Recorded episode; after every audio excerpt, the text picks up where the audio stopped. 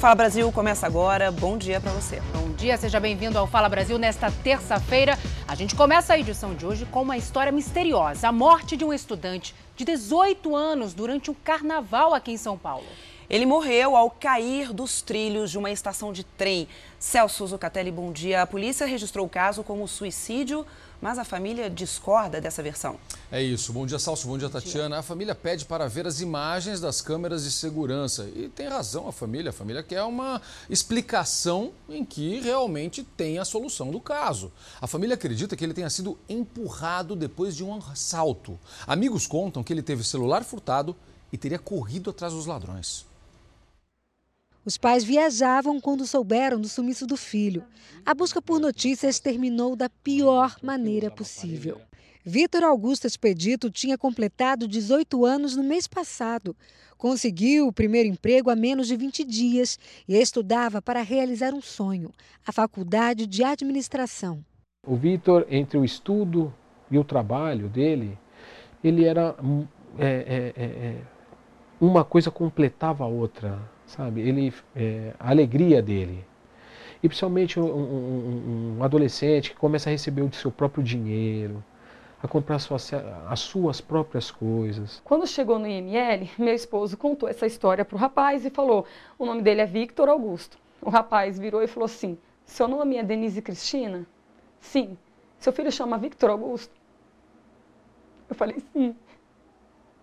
Ele falou assim: seu filho está em óbito assim, ó, sem ao menos um, um preparo. O corpo de Vitor foi encontrado algum tempo depois nos trilhos da estação Barra Funda. Segundo as investigações, o jovem teria se jogado da rampa que dá acesso aos trens, mas a família não acredita nessa versão. Ele estava seguro, estava com outros amigos, ele só se dispersou um pouco com mais uma menina. E dali começou o tumulto, ele sumiu e correu atrás dos caras. E aí, como estava de monte, correu um monte na direção dele. E aí perderam ele entre as 5h40 às 6 horas da tarde. Meu filho se suicidou 6 e 15 Uma criança perde um celular e se suicida. Era a primeira vez que Vitor ficava sozinho em casa e que curtia um bloco de carnaval com os amigos. Ele estava muito feliz, sabe? É, até estava tentando tirar o celular para filmar, porque era aquele momento dele. Era o momento, foi o primeiro carnaval do meu filho, a gente não deixava ele sair. Foi o primeiro carnaval dele. A família quer ver as imagens das câmeras de monitoramento da estação. Os pais acreditam que as informações estão desencontradas. A barra funda é assim, ó. Se você senta no chão, vem um agente e fala: levanta, por favor, que não pode. Meu filho estava na rampa de acesso a CPTM, com fluxo de gente passando. Você, você acha que daria para ele simplesmente sentar e se jogar para trás com tanta gente passando? Eu queria só. Eu queria só que a Barra Funda me desse um respaldo como mãe. A polícia também vai analisar as imagens de circuito e diz que a conclusão de que o rapaz se jogou surgiu após o depoimento do maquinista que conduzia o trem e de provas colhidas na estação. Segundo o funcionário da CPTM, o jovem se jogou no trilho antes que ele pudesse parar o veículo. Já a CPTM disse que não irá se posicionar, pois nos registros da companhia consta que o jovem se jogou nos trilhos. A carteira, os documentos e 300 reais que ele tinha no bolso não foram encontrados. O jovem foi enterrado na segunda-feira num cemitério da Zona Leste, na capital paulista. Olha aqui, no Rio, o cantor que interpreta samba enredo da Escola União da Ilha sofreu um acidente um dia depois de desfilar na Sapucaí. E o veículo, o Catelli ficou completamente destruído. Ele estava com a esposa e bateu o carro em um poste. Poucas horas depois do acidente, as marcas da batida ainda estavam por toda a parte da avenida próximo à Praia da Bica, na Ilha do Governador. O local fica a poucos metros da quadra da União da Ilha, que desde 2002 tem Ito Melodia, dando voz ao samba enredo de uma das escolas mais tradicionais do Rio. Ito Melodia estava junto com a esposa Maria do Carmo Coelho neste carro branco que se chocou contra o poste por volta das 9 horas da noite desta segunda. O veículo ficou destruído. Pelas marcas do acidente, dá para ver que o carro do cantor estava em alta velocidade. E o estrago só não foi maior porque antes de atingir o poste, o veículo ainda passou por esses três pilares feitos de concreto e aço que, mesmo assim, ficaram destruídos. O casal foi socorrido por bombeiros e levado a este hospital da Ilha do Governador, na zona norte do Rio. A unidade de saúde afirmou que eles não tiveram ferimentos graves e os dois estão bem. Filho do saudoso Haroldo Melodia, Ito tem 50 anos e menos de 24 horas antes do acidente puxava mais um ano a energia da União da Ilha pela avenida carnavalesca mais famosa do Brasil. Um suspeito morreu e outros quatro foram presos depois de uma perseguição com troca de tiros em São Paulo. Segundo a polícia, tudo começou depois que a quadrilha roubou um carro de uma mulher. A PM encontrou o veículo a 16 quilômetros de distância e começou uma perseguição. Quando os assaltantes pararam o carro, um deles, maior de idade, trocou tiros com os policiais. Ele foi socorrido, mas morreu no hospital. Os quatro adolescentes se renderam e foram levados para a delegacia. E pela primeira vez, o Carnaval de Belo Horizonte espalhou tendas de atendimento médico em toda a cidade. Pois é, e 70% dos foliões que chegam a esses locais são jovens embriagados ou drogados. As cenas de bebedeira fazem parte do carnaval. Aqui, amigos jogam água no rosto de um homem. Ele está tão embriagado que nem tem forças para levantar. E a venda de bebidas alcoólicas não para. Neste comércio, os foliões enfrentam fila para conseguir atendimento. Este grupo precisou até de um carrinho de supermercado para levar tudo até o bloco. Depois tira as mochilas, eu vou lá dentro dele, eles vão me empurrando. É bom que eu não ando. Em vários pontos da cidade foram instaladas tendas de atendimento médico como essa. E de cada 10 foliões que procuram o local, sete estão intoxicados por álcool ou drogas. O socorro é prestado em um mini hospital. A maioria das pessoas atendidas é de jovens de 16 a 25 anos. À medida que os efeitos do álcool vão continuando dentro do organismo, esse paciente pode ter um nível de inconsciência, podendo chegar até o coma. Dados do atendimento de um dos principais hospitais de Belo Horizonte mostram que no ano passado, 93% dos casos que chegaram ao pronto-socorro foram por excesso de consumo de bebidas e traumas nos pés. Porque quando caem, transforma de uma simples ocorrência de ingestão de bebida alcoólica para um trauma, possivelmente um trauma de face ou até mesmo um trauma de crânio encefálico. Para tentar diminuir as consequências do excesso de álcool, o Corpo de Bombeiros lançou esse ano a campanha Cuide do seu amigo. A recomendação é oferecer água a um amigo antes que ele perca a consciência, para diminuir os efeitos do álcool no sangue. Ao perceber que ele vai cair, segurar ou amortecer a queda e depois chamar ajuda. Estes foliões aprovaram a iniciativa. Eu acho muito necessário, até porque os amigos eles têm que estar sempre apoiando uns aos outros. A polícia investiga o assassinato do secretário especial da Casa Civil do Mato Grosso do Sul. Dirceu Lazzarini, de 62 anos, estava na fazenda da família quando foi baleado. Ele foi levado para um hospital, mas não resistiu. O genro dele também ficou ferido e está internado. O estado de saúde é estável. O principal suspeito de atirar é o capataz da fazenda. Ele teria discutido com o secretário hora antes do crime, horas antes do crime. O funcionário está foragido. Olha só, três pessoas foram esfaqueadas quando curtiam um bloco de carnaval em um bairro nobre daqui de São Paulo. A gente vai conversar com a Maria Carolina Paz, ela vai explicar melhor essa história pra gente, né, Maria? Bom dia para você. Como aconteceu tudo isso durante um bloco que era para ser festa, né, diversão e teve aí confusão, violência? Exatamente, mais um caso né, de confusão em bloco de carnaval. Bom dia para vocês e a todos que nos acompanham no Fala Brasil. A Polícia Militar foi acionada porque recebeu um chamado de uma briga generalizada em um bloco em Pinheiros, na zona oeste de São Paulo. Três pessoas ficaram feridas depois de receberem golpes de facas. Uma foi encaminhada ao Hospital das Clínicas com um ferimento grave, outras duas encaminhadas a hospitais da região com ferimentos mais leves. Uma das vítimas contou à Polícia Militar durante a ocorrência que ela percebeu que o celular estava sendo furtado. Tentou reagir e aí recebeu essa facada nas costas. Até o momento, ninguém foi preso. Salce Tatiana. Obrigada, Maria Carolina. Bom, um carnaval democrático, de escola de samba, bloquinhos de rua. A Folia no Rio de Janeiro já reuniu 3 milhões de pessoas. Pois é, ainda tem mais, viu? Na Marquês de Sapucaí, seis escolas de samba encerraram os desfiles do grupo especial. Vamos acompanhar que uniu os integrantes das escolas que dividiram espaço na concentração. Teve festa também aqui na Intendente Magalhães, onde acontece o desfile das escolas de samba mais democrático do Rio de Janeiro. Aqui, camarotes, arquibancadas, tudo é de graça para o Fulião. E duas escolas que conquistarem os primeiros lugares da série especial vão subir para desfilar ano que vem na Sapucaí.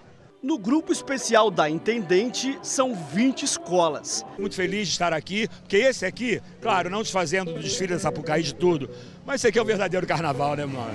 E nesta segunda-feira, mais de 40 blocos garantiram a festa nas ruas do Rio. A mistura de ritmos brasileiros com as músicas dos Beatles, do Sargento Pimenta, arrastou 500 mil pessoas no aterro do Flamengo. Os integrantes de uma das maiores bandas de todos os tempos foram lembrados em bonecos gigantes. O Corre Atrás embalou milhares de foliões no Leblon.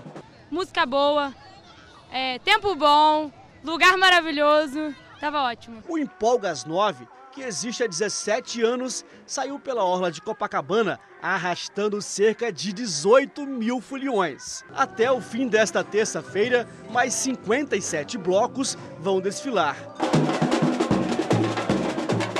Passa um, passa outro e nada. Imagina só, esperar horas para conseguir entrar em um ônibus esse é o drama dos cadeirantes que dependem dos veículos e da boa vontade, né? De muitos motoristas e de também passageiros que, de repente, ajudam ali na Grande São Paulo, ajudam esses cadeirantes a subir nos, nos ônibus. É, falta muita boa vontade, educação e gentileza, né? Há um mês, o Fala Brasil mostrou as dificuldades dos deficientes nessa alça, né, Zucatelli? Os flagrantes vão das calçadas destruídas aos elevadores quebrados. Pois bem, esse é o nosso compromisso, é o compromisso do jornalismo da Record TV. A gente voltou ao local para ver o que mudou. Fizemos a denúncia e voltamos. E o cenário, gente, ainda é de muita, muita decepção. Veja. A cada flagrante de defeito no equipamento de acessibilidade, um registro pelo celular. O elevador não está funcionando. Situações como essa dificultam a vida do Moisés e de outros cadeirantes que dependem do transporte público em Itacoaquecetuba, na Grande São Paulo. Cansado de ver a precariedade dos elevadores, ele passou a denunciar a falta de manutenção. Os flagrantes foram feitos tanto nas linhas municipais, com a empresa Expresso Planalto, quanto nas metropolitanas, de responsabilidade da EMTU, a empresa metropolitana de transportes urbanos de São Paulo. Mas passa dificuldade, ainda os motoristas ainda tem que arrumar o elevador para tentar poder nós ir, ir embora para o ônibus, né? O Fala Brasil já tinha mostrado a dificuldade de acesso aos ônibus um mês atrás. Num dos flagrantes, o motorista perde a paciência e chuta o elevador. Depois ainda joga fora o controle remoto. Não mudou nada em relação ao que nós mostramos um mês atrás? Hein? Então, os ônibus continuam com a mesma dificuldade, né? Com os elevador quebrado e também tem os motoristas que às vezes nem descem do ônibus para poder levar nós, né? Moisés chegou a reclamar com um motorista que se recusou a descer para acionar o elevador. Que se o elevador estiver ruim, moço, você tem que mandar a garagem fazer a manutenção lá, ó. E mesmo quando o elevador funciona, nem sempre o cadeirante consegue embarcar facilmente. Nesse caso aqui, o problema está no asfalto irregular.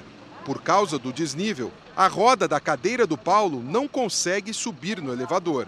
Isso para um cadeirante é dificílimo. É como chegar numa casa e encontrar a porta fechada. A situação dos cadeirantes é pior ainda nesta outra parada, uma das principais do centro da cidade. Teve uma vez que a mulher aqui com a criança, quatro ônibus, passou, nenhum abriu para ela. Aí no próximo, todos os passageiros, eu também fizemos aquela briga. Eu digo, ela vai é nesse. Nós juntemos todo mundo, peguei uma cadeira e coloquei ela para ela ir embora. Ela chorando com a criança especial. A parada fica numa descida, o que dificulta a frenagem do ônibus. Desta vez, a Valdemira conseguiu embarcar, mas nem sempre é assim. Alguns que já conhecem a gente param aqui, mas geralmente eles não pegam a gente. Não sei se é má vontade deles ou se é a própria empresa que deu essa ordem para eles. A exemplo da primeira vez em que estivemos aqui, nenhum representante da prefeitura de Itacoaquecetuba falou com a gente sobre as dificuldades que os cadeirantes enfrentam no transporte público. A nossa intenção era cobrar, porque tudo continua igual um mês depois dos problemas mostrados no Fala Brasil. Só que mais uma vez a resposta veio através de uma nota, dizendo que o secretário municipal de transportes se reuniu com representantes dos cadeirantes para tratar de acessibilidade. Uma das propostas é criar um canal de reclamação para os cadeirantes. Para quando a gente precisar ligar, informar, olha, o elevador tal, da linha tal, não está funcionando, está quebrado, eles possam de fato nos atender com uma certa urgência. Outra promessa é reunir os cadeirantes com representantes da empresa que faz o transporte urbano para que eles possam expor as dificuldades que enfrentam. Não era nós estar tá correndo atrás do problema, é eles que têm que trazer os problemas, a solução para nós. Não é muito humilhante a gente ter que ir numa garagem pedir o que é nosso já de direito.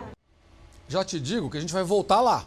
A gente voltou e a gente vai de novo, porque não resolveu. Então, nosso compromisso é outra vez ir lá checar, verificar e, claro, ouvir as respostas. Por exemplo, a empresa metropolitana de transportes urbanos de São Paulo diz que faz vistorias regulares nas garagens dos ônibus intermunicipais de Itacoaquecetuba. Foram identificados três veículos com problemas nos elevadores e eles já foram consertados. A MTU reforça que as reclamações devem ser feitas pelo site emtu.sp .gov.br. Agora tem que ter respostas, não adianta fazer reclamação, né, Tatiana? Não adianta cobrar, né, sem ter uma solução. Tem que resolver.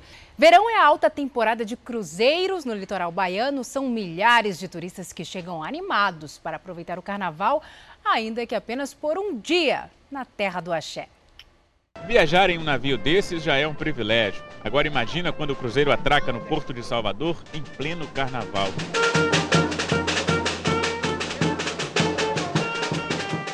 Passageiros já descem eufóricos.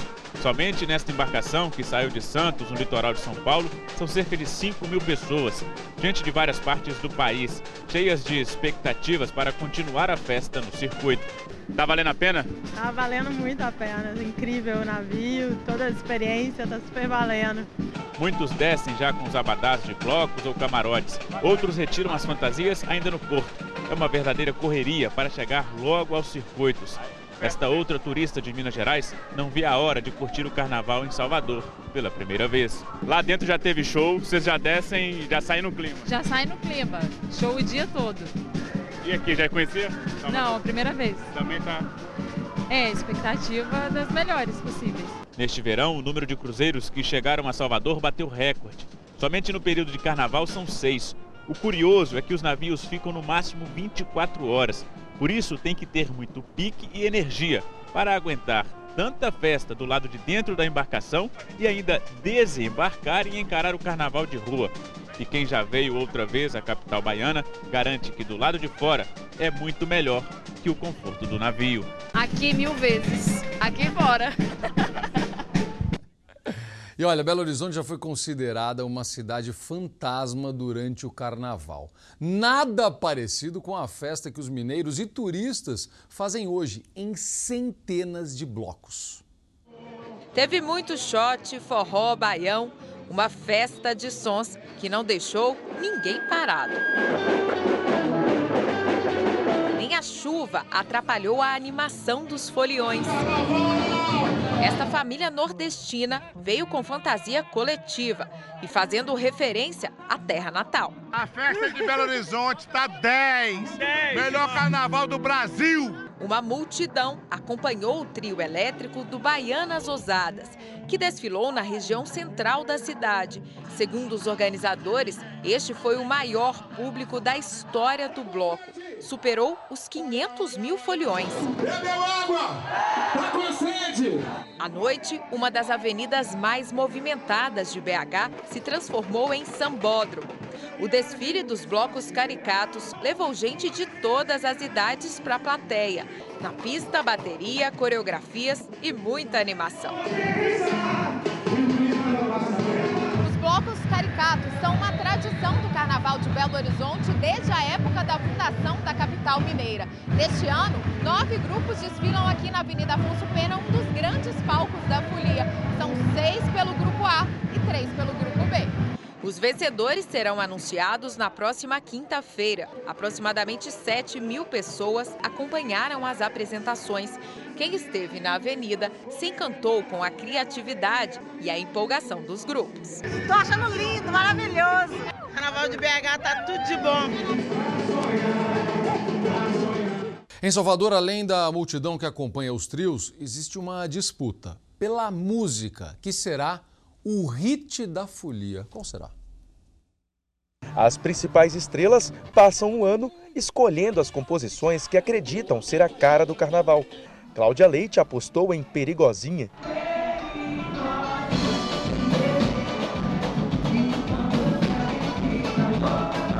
Ivete Sangalo veio com um axé clássico, batida acelerada e refrão pegajoso.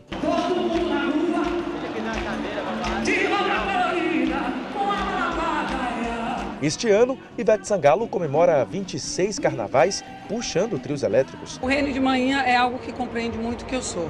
Muitas mulheres, lindas, fortes, altivas, dentro de uma mesma. E é uma maneira de eu dizer às pessoas aqui, estou linda para vocês, porque vocês também me criam essa, essa coisa boa, gigante de energia, de música. Quando o carnaval terminar, mais de 700 atrações terão se apresentado nos principais circuitos da festa aqui em Salvador. São seis dias seguidos com trios elétricos passando pelas ruas quase que o tempo inteiro. Nesta segunda-feira, o Carnaval de Salvador ainda teve o pagode do Piscirico. Vai! Não pare de mexer! Não pare de balançar! O swing do Harmonia do Samba.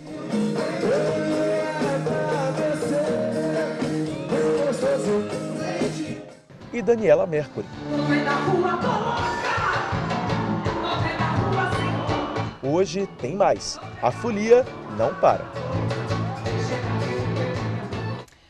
A notícia do namoro entre a influenciadora digital Chay Victório e o goleiro Jean, há duas semanas, provocou polêmica e discussão na internet, né, pessoal? Na verdade, ele foi preso, acusado de agredir a ex-esposa em dezembro. A influenciadora digital, então, teve que bloquear vários comentários que criticavam a decisão de se envolver com o atleta. Mas o que explica uma mulher manter um relacionamento mesmo conhecendo, mesmo sabendo o que o companheiro fez antes? Vamos ver. Namoros polêmicos. A influenciadora digital Chay Victório engatou um romance com Jean.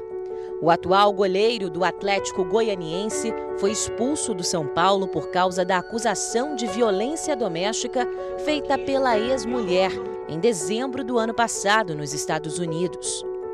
Milena Benfica chegou a publicar um vídeo mostrando os hematomas. Já acabou de me bater. Ai, meu Deus! Jean ficou preso por dois dias. Logo depois, voltou ao Brasil e está impedido de ver a ex-mulher. Nas redes sociais, fãs da atual namorada do atleta estão indignados com o romance e perguntam como namorar alguém que tem histórico de agressão no relacionamento.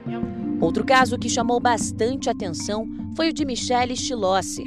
A jovem de 25 anos sofreu uma tentativa de feminicídio do namorado, Lisandro Rafael Posselt. No momento do julgamento do agressor, Michelle surpreendeu a todos ao beijá-lo. Rafael cumpre pena de sete anos no Rio Grande do Sul. Se eu fosse ela, eu não voltaria. É uma vez e nunca mais, né? Para nunca mais. Em 2016, Ingrid Calheiros se casou com o goleiro Bruno, quando ele ainda estava preso por mandar matar a ex-namorada Elisa Samúdio. Bruno foi condenado a mais de 20 anos de prisão e hoje cumpre regime semiaberto. Esta psicóloga explica que situações como essas são mais comuns do que se imagina. Muitas mulheres acreditam que um homem que já foi agressivo uma vez não vai voltar a ser. Mas isso só vai acontecer se ele buscar ajuda, se ele fizer tratamento, se ele fizer por onde mudar esse comportamento, esse jeito dele ser, dele reagir a situações com uma mulher.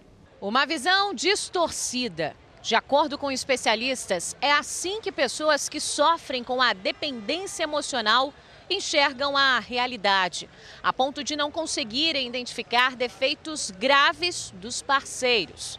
Uma espécie de cegueira que normaliza a humilhação e a agressão, consequências muitas vezes de um relacionamento abusivo.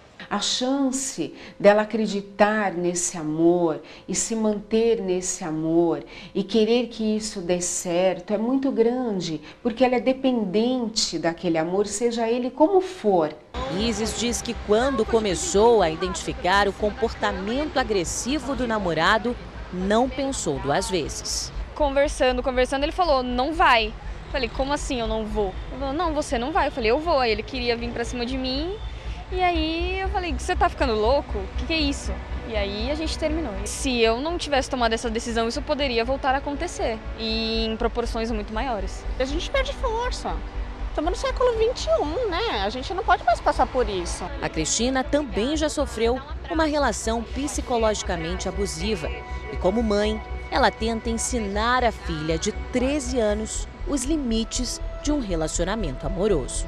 Eu sempre aprendi essas coisas com a minha mãe desde pequena e sempre soube me respeitar, né? Primeiro de tudo e me amar, né, também. Amor próprio em primeiro lugar. É isso aí, mãe, tá ensinando direitinho. Tati, Salsi, um beijo para vocês, uma ótima terça-feira. Obrigada, Zuca. Obrigada, Obrigada até Zuca. amanhã. É importante reconhecer, né, quando uma relação é abusiva e o momento exato de sair dessa relação, né? E procurar, principalmente, um apoio psicológico, né? Exatamente. Como a gente mostrou ali na matéria. Bom, obrigada a você pela companhia. O Fala Brasil termina agora. Você pode rever toda essa edição e muito mais no Play Plus. Um bom dia para você.